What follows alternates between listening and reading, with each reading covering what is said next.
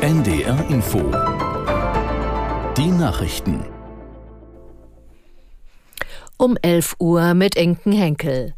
Die SPD-Bundestagsfraktion hat Wirtschaftsminister Habeck aufgefordert, das Förderprogramm für E-Autos langsamer auslaufen zu lassen. Das Ende des sogenannten Umweltbonus komme zu abrupt, heißt es dazu aus der Fraktionsspitze. Aus Berlin Sabine Henkel. Nur noch bis heute Abend kann ein Antrag auf die Prämie gestellt werden, und zwar nur von denjenigen, die ihr E-Auto schon zugelassen haben. Aus der SPD-Fraktion heißt es dazu, dass die meisten Menschen sehr genau rechnen müssten, wenn sie sich ein neues Auto anschaffen und sie die Prämie bei der Bestellung sicher eingeplant hätten. Habeck hatte gestern ankündigen lassen, dass heute um Mitternacht Schluss ist mit der Förderung. Dass er das jetzt wieder zurücknimmt, ist nahezu ausgeschlossen, trotz des Protests aus der eigenen Koalition. Die israelische Regierung hält an ihrem militärischen Vorgehen im Gazastreifen fest. Das sei notwendig, um den Krieg zu gewinnen und weitere Geiseln freizubekommen, sagte Premierminister Netanyahu. Aus der NDR Nachrichtenredaktion Jonas Valentin Weber. Forderungen, die Einsätze gegen die Hamas im Gazastreifen einzustellen, lehnte Netanyahu ab. Auch um im Falle neuer Verhandlungen Aussicht auf Erfolg zu haben, sei es nötig, den Druck auf die Terrorgruppe aufrechtzuerhalten, so der Premier. Gestern Abend waren in Tel Aviv erneut hunderte Angehörige der von der Hamas verschleppten Menschen auf die Straße gegangen. Sie befürchten, dass die Geiseln durch das militärische Vorgehen im Gazastreifen gefährdet werden und verlangen neue Gespräche mit der Hamas. Laut Netanyahu befinden befinden sich noch 110 Menschen in der Gewalt der Terroristen. Die Ukraine ist in der vergangenen Nacht nach Militärangaben wieder von russischen Drohnen angegriffen worden. In der südlichen Region Odessa kam ein Mann ums Leben, als eine Drohne auf sein Haus stürzte und explodierte.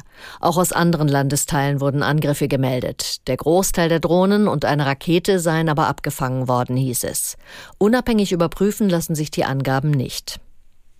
Die Fluggesellschaft Eurowings will die Gruppe Letzte Generation wegen ihrer Blockadeaktionen an deutschen Flughäfen zur Kasse bitten. Nach Informationen der Bild am Sonntag fordert das Unternehmen stellvertretend für alle Lufthansa-Töchter Schadensersatz in Höhe von insgesamt 740.000 Euro. Mehrere Mitglieder der Gruppe haben demnach schon eine Zahlungsaufforderung erhalten. Verkehrsminister Wissing sagte, die Aktionen der letzten Generation seien keine Bagatelldelikte. Das Luftsicherheitsgesetz müsse verschärft werden. In der zweiten Fußball-Bundesliga hat Holstein Kiel zumindest vorübergehend die Tabellenführung übernommen. Die Mannschaft gewann gestern Abend gegen Hannover mit 3 zu 0. Aus Kiel Mats Nicholson. Holstein Kiel präsentierte sich wie ein echtes Spitzenteam. 96 kam besser ins Spiel, aber Kiel schoss die Tore. Becker traf nach 26 Minuten. Nur eine Minute später legte Fiete Ab das 2 zu 0 nach. Ab traf dann auch kurz vor der Pause noch zum 3 zu 0. Damit war das Spiel gelaufen. In der zweiten Hälfte wurde ein vierter Kieler Treffer nach Eingriff des Videoassistenten zurückgenommen.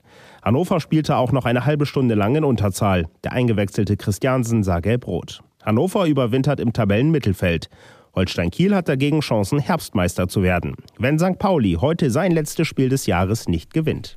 Das waren die Nachrichten. Das Wetter in Norddeutschland. Es gibt viele Wolken, zeitweise regnet es etwas. Von Ems und Nordsee her heiter, sonnig und meist trocken. An den Küsten starker bis stürmischer Wind, Höchstwerte 7 bis 10 Grad. Morgen ist es in Südniedersachsen teils sonnig, nach Norden hin gibt's viele Wolken und teils regnet es bei 6 bis 9 Grad. Die weiteren Aussichten auch am Dienstag Regen bei 6 bis 10 Grad, am Mittwoch bewölkt mit Schauern 5 bis 8 Grad. Es ist 11.04 Uhr.